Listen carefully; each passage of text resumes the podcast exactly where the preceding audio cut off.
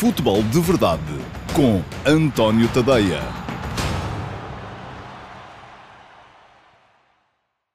Ora lá, muito bom dia a todos. Eu sou o António Tadeia e este é o Q&A de sábado, dia 22 de uh, agosto de 2020.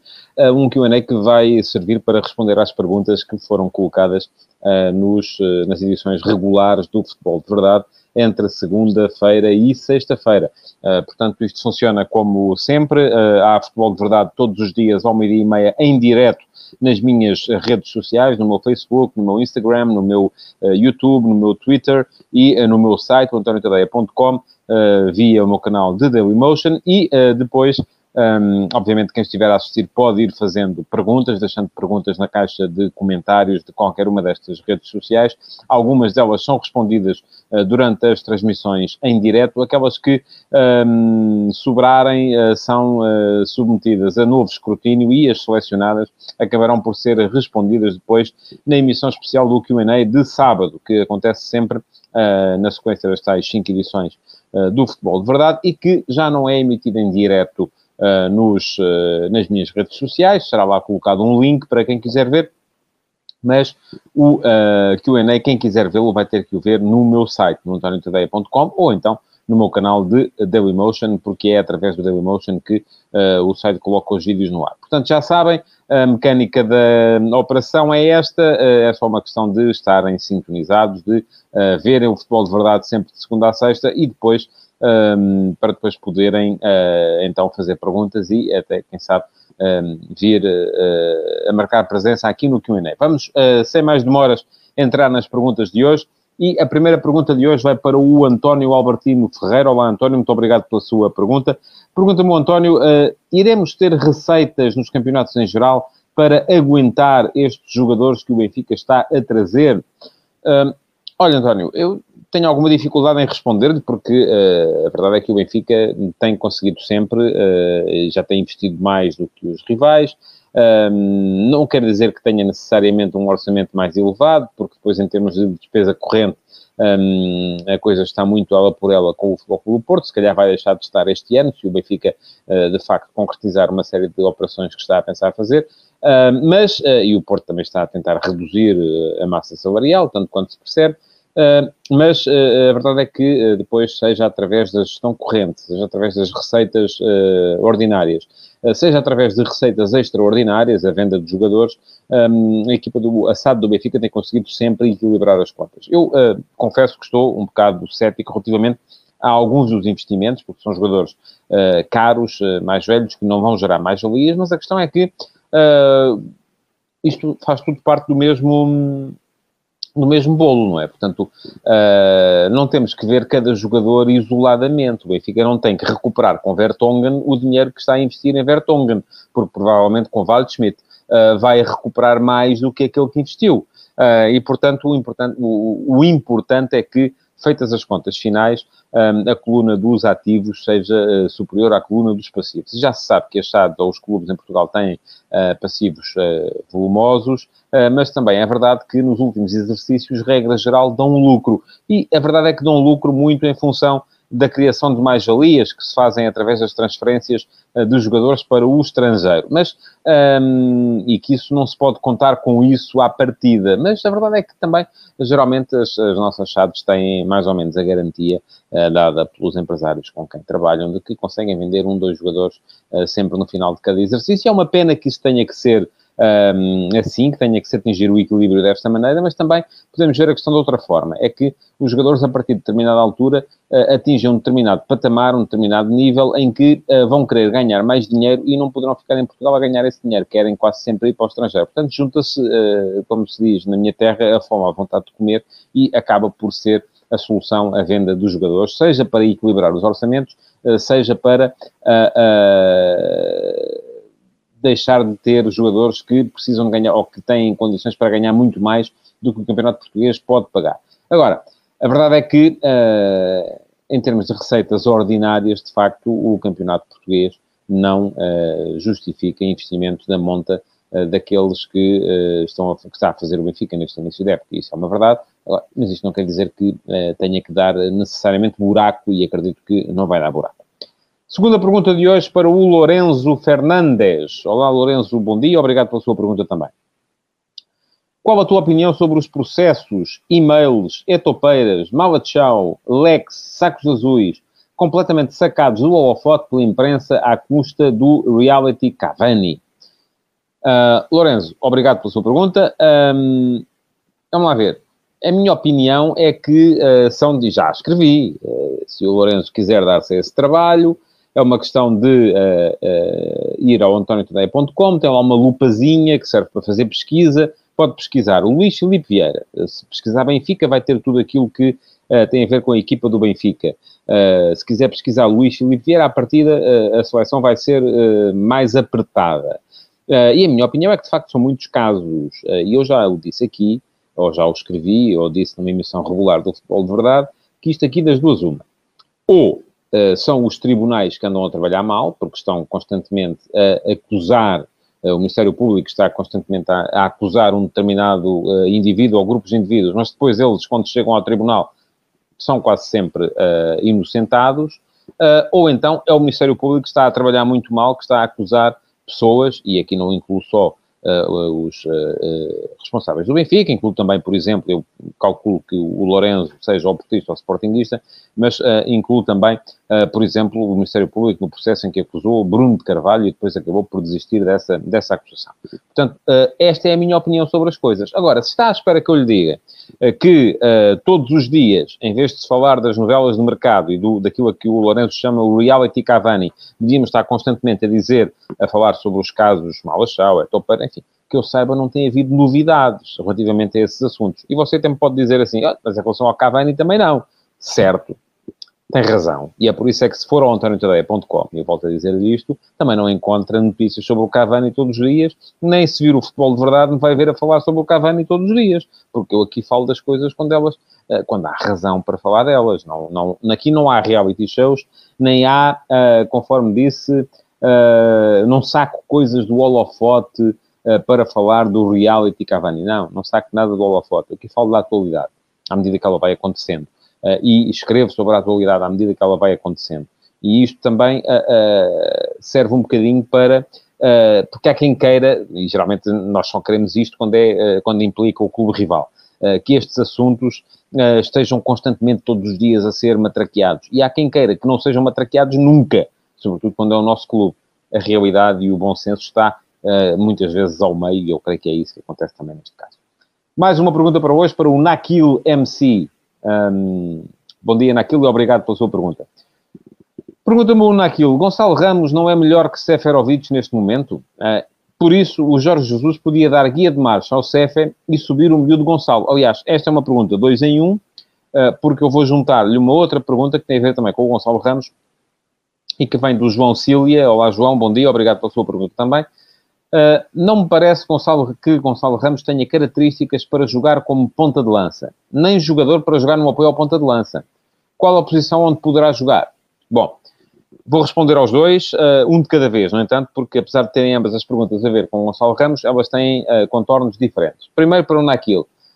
Um, não sei se Gonçalo Ramos é melhor que Seferovic neste momento. Uh, verdade que gostei muito eh, daquilo que Gonçalo Ramos fez uh, no outro dia na, no jogo dos quartos de final da UEFA Europa League contra o Dinamo Zagreb, um, que me parece que é uma opção muito válida para o plantel do Benfica, sem dúvida nenhuma, mas a questão é perceber qual é o papel que Seferovic ou que uh, Gonçalo Ramos vai desempenhar se estiver no plantel principal.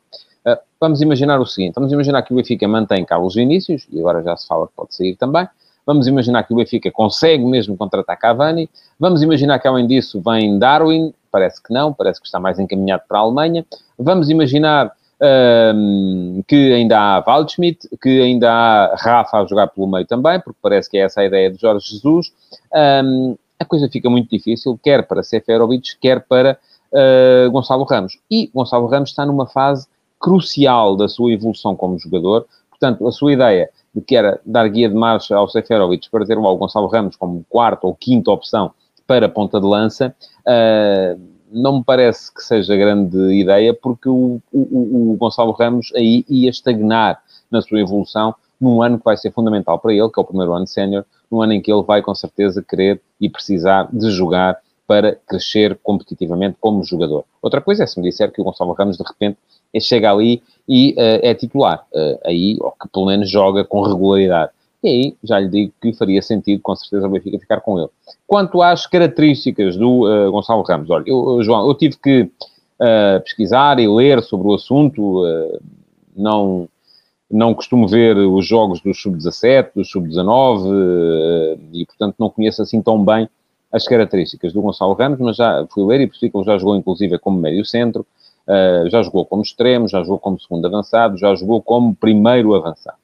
Aquilo que eu percebo dele, dos jogos em que o vi atuar, e não foram muitos, foram todos recentes, é que é um jogador que tem, tem golo, um, é um jogador que tem capacidade coletiva, tem capacidade para jogar com, com, com em futebol mais combinativo uh, com os companheiros de equipa uh, e que pode render mais, uh, do meu ponto de vista, como segundo avançado do que como ponta de lança fixo. acho que para jogar como médio enfim, poderia, poderia dar-se esse caso. Uh, Jetson também fez grande parte da carreira mais à frente e depois apareceu como médio, médio de passada larga, médio com capacidade para chegar à frente. Podia dar-se esse caso, mas parece-me que aí ele ficaria demasiado longe da baliza e isso seria mau para um jogador que tem uh, tanto golo e tanta capacidade de concretização como é o caso do Gonçalo Ramos. Portanto, eu vejo no sistema de Jorge Jesus como aquele segundo avançado, o jogador que uh, atua de frente para a baliza, não de costas, mais a explorar o espaço entre linhas, no apoio ao ponta de lança principal. Mas isso é a minha visão da coisa e sou o primeiro a dizer que não conheço assim tão bem o jogador, porque vi no máximo 4, 5 jogos dele, um, que foram aquilo que ele fez já a um nível mais, mais elevado. Mais uma pergunta para hoje, vai para o Rui Camarapino. Olá, Rui, bom dia, obrigado pela sua pergunta, que me pergunta, e Fedal, está ao nível de Naibet? Ah, olha, Rui, eu percebo pela sua foto uh, que é adepto do Sporting e uh, creio que não. Até porque são jogadores muito diferentes. Naibet era um jogador muito veloz uh, e era um jogador que era importante, sobretudo, pela capacidade defensiva. Fedal tem com Naibet dois pontos em comum, três pontos em comum. São ambos defesas centrais, são ambos marroquinos e ambos tiveram uma passagem pelo futebol espanhol embora, uh, enfim. E acaba aí. Uh, porque me parece que Fedal é um jogador que é mais importante do ponto de vista ofensivo do que defensivo. Não me parece seja um jogador tão intratável do ponto de vista defensivo como era Naibet. Uh, Naibet foi, em determinada altura, um dos melhores, não digo dos melhores dois ou dos melhores dez, mas foi um dos melhores 20 defesas centrais da Europa, uh, a jogar na Europa, porque ele é africano. Um, não me parece que Fedal alguma vez tenha chegado a esse patamar, nem que alguma vez possa sequer sonhar é lá chegar. Acho que Fedal é um jogador que o Sporting vai buscar para tentar substituir uh, Mathieu, um, naquilo que Mathieu tinha de uh, mais importante para a, para a, ideia de jogo de Ruben Amorim, que era a capacidade de saída de bola. Nesse aspecto parece-me que Fedal é forte, mas, uh, tal como Mathieu, Uh, também é um jogador que de vez em quando se desconcentra em termos defensivos e deixa o espaço uh, desocupado. E isto pode vir a ser um problema, sobretudo porque, ao contrário de Mathieu, Mathieu estava lá em cima em termos de qualidade e Fedal está mais aqui embaixo porque não é o mesmo nível uh, do jogador, nem pouco mais ou menos. Mais uma pergunta para hoje, vai para o Diogo Garcia. Olá, Diogo, bom dia, obrigado pela sua pergunta também. Com três guarda-redes no plantel do Porto, Marchesino, Cláudio Ramos e Diogo Costa, qual é a sua opinião sobre a continuidade de Diogo Costa no plantel para 2020-21? Ora bem, segundo leio, um, Pinto da Costa quer continuar com uh, Marchesino e Marchesino tem a porta de saída fechada. Ora, isto significa que Diogo Costa, que no final da época uh, se assumiu como titular da baliza do Futebol do Porto, até porque era ele que ia jogar e jogou a final da Taça de Portugal, um, eh, a partir não vai ser o titular ou o número um uh, no plantel do Porto para a posição. Entretanto, o Porto contratou mais um jogador, Cláudio Ramos, guarda-redes que tem vindo a brilhar uh, nas balizas do Tondela e que inclusive é chegou à Seleção Nacional, fez uma partida, um, como era terceiro guarda-redes, em algumas ocasiões para, para Fernando Santos, e portanto é também uma opção muito válida, ou para a posição de titular, ou para a posição de segundo guarda-redes. Portanto, o Diogo Costa fica ali um bocadinho emparedado entre um titular argentino contratado, caro, Uh, que vem no mercado e que o presidente parece que não quer deixar sair, e um aspirante que vem uh, para tentar ocupar ali algumas vezes a baliza e tal, pronto, uh, como segunda opção Eu acho, que, eu acho que a entrada de Cláudio Ramos e a permanência de Marchesino inevitavelmente vão obrigar a que, das duas, uma, o Diogo Costa é emprestado, o Diogo Costa, tal como falei há bocado de Gonçalo Ramos, vai passar um ano, vai passar um bocadinho as passas do Algarve uh, e vai passar um ano em que não vai crescer e uh, se isto acontecer, uh, corre-se o risco de do guarda-redes que me parece excelente vir a estagnar na sua, na sua evolução, porque este, esta altura inicial da carreira é fundamental para a evolução competitiva dos jogadores. Há uma outra possibilidade, que é de repente Diogo Costa, Sérgio Conceição olhar para ele e dizer assim, não, não, tu é que és o meu número um. E aí o que é que vai acontecer se o Porto, enfim, se Sérgio Conceição pensa isso, já o deve ter dito à SAD.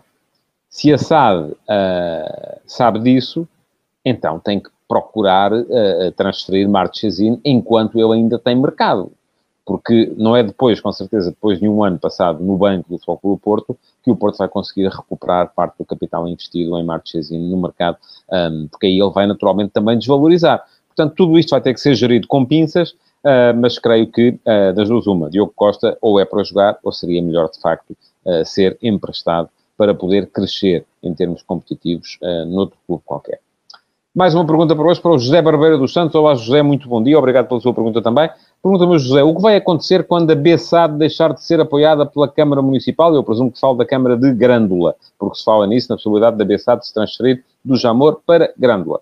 É que ali no Alentejo não há investidores. Olha, uh, José, eu, uh, se isso acontecer, uh, creio que esta situação a verificar-se, a verificar-se primeiro a passagem da BSAD para lá e depois um, uma eventual uh, quebra do apoio da Câmara Municipal à Bessade, uh, aquilo que pode acontecer é a Bessade ir à procura de outro sítio qualquer para assentar armas e bagagens. Aquilo que me parece é que uh, a Bessade, que é a equipa que saiu, ou a SAD que saiu da cisão com o Clube de Futebol dos Belenenses, neste momento, até muito fruto da, da, da, guerra com o clube, alienou grande parte da sua massa adepta. Eu até admito que, num primeiro momento, as pessoas que gostavam do Clube de Futebol continuassem a gostar da B-SAD e, um, sobretudo, enquanto a SAD, apesar da, das relações serem más, ainda ia jogando no Estádio do Restelo. A partir do momento em que a B-SAD passou para uh, o Estádio Nacional e a guerra com o Clube de Futebol se tornou dura, Uh, creio que houve ali uma alienação de grande parte da massa adepta que a Bessade podia vir a ter, e a Bessade neste momento é uma, é uma, equipa que está na Primeira Liga em Portugal e que não tem adeptos. Um, aquilo que a Bessade tem que fazer seja em Grândola, seja em Porto Alegre, seja em Vila Real de Trás-os-Montes, já o disse aqui, é uh, fazer um rebranding, um, se calhar mudar de sítio. Não me escandaliza nada que isso aconteça. Isso acontece, por exemplo, na NBA, uh, ah, e, e, e, há equipas que mudam de sítio, uh, que já mudaram mais de uma vez, e, sobretudo, fazer um rebranding que lhe permita criar uma identidade de clube para poder vir a ter adeptos. Um, quando isso acontecer, poderá haver caminho para esta estrutura da, da Bessada. Até lá, creio que será, será difícil. Portanto, se um dia, se agora de facto se mudar para Grândola e um dia uh, tiver de se mudar outra vez, não vejo que venha daí grande mal ao mundo. Mais uma pergunta que tem a ver com o mesmo tema. Vem do Júlio Caetano. Olá, Júlio, muito bom dia e obrigado pela sua pergunta também. Pergunta-me, Júlio. Dinheiros públicos a serem investidos no futebol, mas isto foi aprovado em Assembleia Municipal ou na Assembleia da República? Bom, hum, eu creio que na Assembleia da República não carece de aprovação. Em Assembleia Municipal uh, tenho dúvidas. Uh, creio que, naturalmente, os executivos camarários uh, são responsáveis por aquilo que fazem ao dinheiro e são julgados em eleições por aquilo que fazem ao dinheiro, desde que seja transparente e até nem sei até que ponto é que há assim tanto dinheiro aqui ou se é apenas uh, grande a dar guarida à BSAD em busca de retorno um, seja sob a forma do turismo futebolístico, de adeptos que vão lá ver os jogos e que inevitavelmente vão gastar uh, nos restaurantes, que inevitavelmente vão até se calhar alguns ficar por lá, enfim, tudo isto tem o seu devido retorno. E todos os executivos camarários são naturalmente julgados em função da atividade que vão exercendo um, enquanto estão no poder. Se de repente chegar à conclusão que isto é um buraco, com certeza que quem está a investir vai acabar por ser julgado em eleições e perdê-las. É isso é assim que eu vejo. Agora, não me parece que, da mesma forma que um uh, Presidente da Câmara, com certeza, não tem que levar à Assembleia Municipal se de repente uh, resolve uh, investir na criação de um, um parque de skate, enfim, seja o que for, também não me parece que tenha que levar à Assembleia Municipal se vai investir na chamada de uma equipa de futebol para lá estar presente e para lá fazer a sua casa. Portanto, creio que nem tanto ao mar, nem tanto à terra. É? Acho que as coisas têm que ser transparentes. Naturalmente que os uh, uh, municípios têm todo o direito a escrutinar aquilo que a Câmara está a fazer, uh, mas o julgamento faz-se também um bocadinho depois de ver o que é que a coisa deu. Mais uma pergunta para hoje, e está marginalmente relacionada com este tema, vai para o Jorge Marinho. Olá, Jorge, muito bom dia, obrigado pela sua pergunta também. Pergunta-me Jorge. Não seria melhor alterar a legislação de forma a que os chineses, ele diz chineses entre aspas, portanto, uh, presumo que quer dizer quaisquer investidores, ou outros investidores tomem de assalto o futebol português? Jorge, eu acho que sim, mas uh, confesso que estou um bocado dividido a esse respeito. Eu já disse aqui várias vezes que sou defensor um, ehm, daquilo que é a legislação alemã. A legislação alemã, para quem não sabe, estipula o seguinte: nenhum clube pode alienar mais de uh, eh, 49% das ações das suas uh, equipas de futebol. Uh, e as exceções que existem são o Bayer Leverkusen, porque já é historicamente o clube da Bayer, são o Wolfenheim, porque também historicamente ficou provado um, a ligação à, à, estrutura acionista que detém o poder, um, e uh, o Rasenball Leipzig, porque foi criado já como equipa da Red Bull, portanto não, não há Uh, o clube é relativamente recente e foi criado assim, entretanto, com mérito esportivo chegou lá acima e não se pode, de repente, impedir uh, que um clube dos trabalhadores uh, da Red Bull jogue na Primeira Liga, se, ou na Bundesliga, se lá chegou. Portanto, eu sou defensor desse modelo, porque é assim que eu acho que faz sentido, precisamente para evitar problemas que venham a seguir. Mas estamos a falar de uma Bundesliga onde há milhões de euros a circular e onde os clubes têm capacidade de investimento para poder uh, contratar bons jogadores. Agora, se falarmos de uma liga portuguesa, onde o dinheiro em circulação é muito, muito menor, naturalmente que os clubes precisam de encontrar meios de financiamento. E aí também percebo a lógica inversa, que é, uh, se eu montar uma seguradora, um, se eu montar uma mercearia, se eu montar, seja que negócio for, eu posso ir perfeitamente à procura de investidores estrangeiros para me ajudarem a fazer crescer o meu negócio. Então, se eu tenho uma equipa de futebol, por que razão é que não hei de poder fazer a mesma coisa? O que eu defendo, e já defendo isso também há, há algum tempo, e acho que esse é um bom compromisso e que pode ficar a meio caminho, é que uh, a capacidade de escrutínio do, dos investidores que entram nas, uh, nas SADs seja muito maior, para se evitar uh, casos como aqueles que têm acontecido, de investidores que chegam aí e que, passado pouco tempo, estão mortinhos para ir embora e para deixar os clubes nas ruas da amargura. E também, atenção, Estou aqui a falar em situações extremas. Eu não quero com isto dizer que defendo que os clubes recorram uh, à alienação de mais de metade do seu capital, a não ser que isso seja absolutamente necessário. Eu sei que é um dos casos que tem sido muito, muito polémico, é o caso do Sporting, porque começa a haver muita gente a defender que o Sporting, para ser competitivo com Benfica e Porto, só tem um caminho que é alienar a maioria do capital da sua SAD. Eu, uh, desde já digo, e já o disse várias vezes, sou frontalmente contra. Não acho que isso seja de todo uh, o caminho ah, porque, uh, apesar de tudo, o Sporting tem uma cota de mercado que é pelo menos semelhante à do Futebol do Porto. É inferior à do Benfica, sim, é verdade, mas é pelo menos semelhante à do Futebol do Porto, ou bate-se com a do, do Futebol do Porto. Portanto, se não consegue melhores resultados, é apenas por uma razão, inabilidade na gestão, inabilidade na condução. Um, e isto não tem a ver com a direção atual, tem a ver com a atual, com a anterior, com a anterior, com a anterior, por aí, por aí afora, até às calendas, até ao último título que o Sporting conquistou, que foi em 2002. Portanto, hum, não creio que isso seja absolutamente necessário para o Sporting se tornar outra vez competitivo, embora perceba que outros clubes, uh, clubes que não têm outra forma de se financiar, acabem por recorrer a este tipo de investidores externos. Mais uma pergunta que também está marginalmente relacionada com este tema. Uh, vai para o Bruno Mendes. Olá, Bruno, muito uh, bom dia, obrigado pela sua pergunta também. E diz-me, Bruno, sei que é um assunto bastante complicado de se perceber, mas qual é a sua opinião acerca da centralização dos direitos televisivos? E com isso, por que não a redução do número de equipas da Liga NOS? Ora bem, já uh, não é um assunto assim tão complicado. Uh, é complicado de resolver, não é de perceber. Perceber é fácil. Uh, e eu já várias vezes aqui falei deste tema também. Eu sou total e absolutamente a favor da centralização de direitos televisivos. E já, já não, isto não é de hoje. Uh, desde que comecei a fazer opinião, e estou a falar do momento em que comecei a trabalhar como freelancer em 2006, que me lembro de escrever a favor dessa reforma no futebol português, porque é a única forma do futebol português, na globalidade, a se tornar mais competitivo. Porquê? Porque proporcionará uma, não só o aumento da receita, porque quem vai negociar em nome de todos, a União faz a força, consegue negociar melhor do que uh, quem negocia por si só, uh, mas sobretudo também porque consegue aumentar a racionalidade e a, o equilíbrio na distribuição de receita. Um, se os, os direitos televisivos forem centralizados, naturalmente a receita vai passar a ser dividida de forma mais equitativa por todos e com isto uh, o campeonato torna-se mais competitivo porque toda a gente vai ter mais dinheiro um, e as diferenças entre orçamentos não vão ser tão grandes.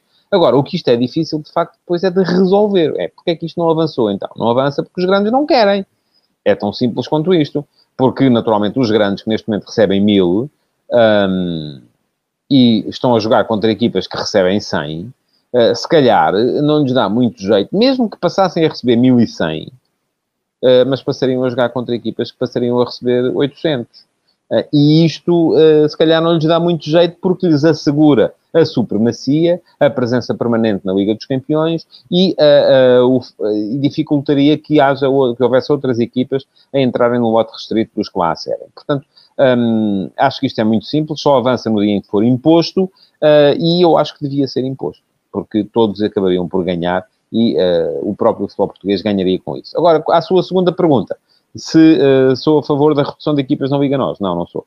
Não sou porque acho que, um, aliás, muitas vezes aquilo que vemos, uh, se olharmos para os campeonatos principais, eles têm muitas equipas, não é? Quais são os campeonatos principais no futebol europeu? Há algum dos campeonatos que sejam importantes no futebol europeu que tenha menos equipas do que o nosso? Não há. Uh, há é campeonatos daqueles que estão abaixo do nosso, que jogam com menos equipas, a três voltas, a quatro voltas, com playoff no fim, enfim, tudo isso me parecem estratégias que vêm só inventar e aquilo que acaba por acontecer é que afastam mais equipas uh, do centro onde há receita. Uh, isto é, enquanto nós tivermos 18 equipas na Primeira Liga, há 18 equipas com capacidade para fazer receita. No dia em que passamos a ter 12, passamos a ter só 12 equipas com capacidade para fazer receita. E isto, a mim, parece-me preocupante. Um, agora, eu acho que isto, mais ano menos ano, vai evoluir tudo para uma realidade completamente diferente, um, que tem a ver com a, a, criação de uma Liga Europeia, que eu já disse aqui várias vezes também, uh, que defendo. E aconselho um, o Bruno, se tem curiosidade sobre esse assunto, uh, a dar um salto ao antoniotadeia.com, vai à lupazinha que eu já falei ali uh, atrás e pesquise por Direitos TV ou por uh, Superliga Europeia. E vai encontrar, com certeza, também muita coisa um, que ler a esse respeito. Última pergunta para hoje vai para o Renato Martins Costa. E pergunta-me o Renato, não conseguia o Barcelona um treinador melhor? Obrigado, Renato, pela sua pergunta.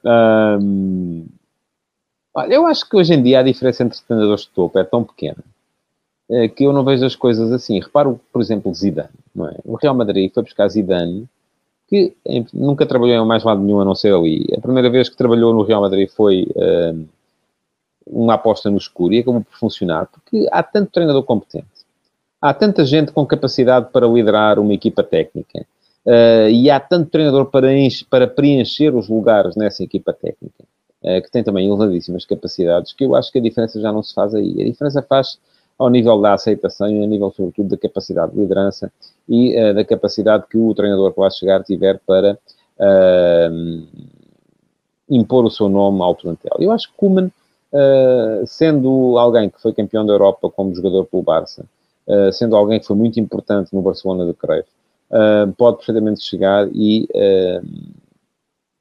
fazer um bom trabalho. Até porque ele já fez um bom trabalho uh, por exemplo, na seleção da Holanda. É? é? preciso ter isso em conta. Parece-me que ele vem com um lastro interessante uh, na seleção holandesa, porque uh, transformou a seleção holandesa outra vez numa equipa competitiva, coisa que tinha deixado de ser anteriormente. Acho que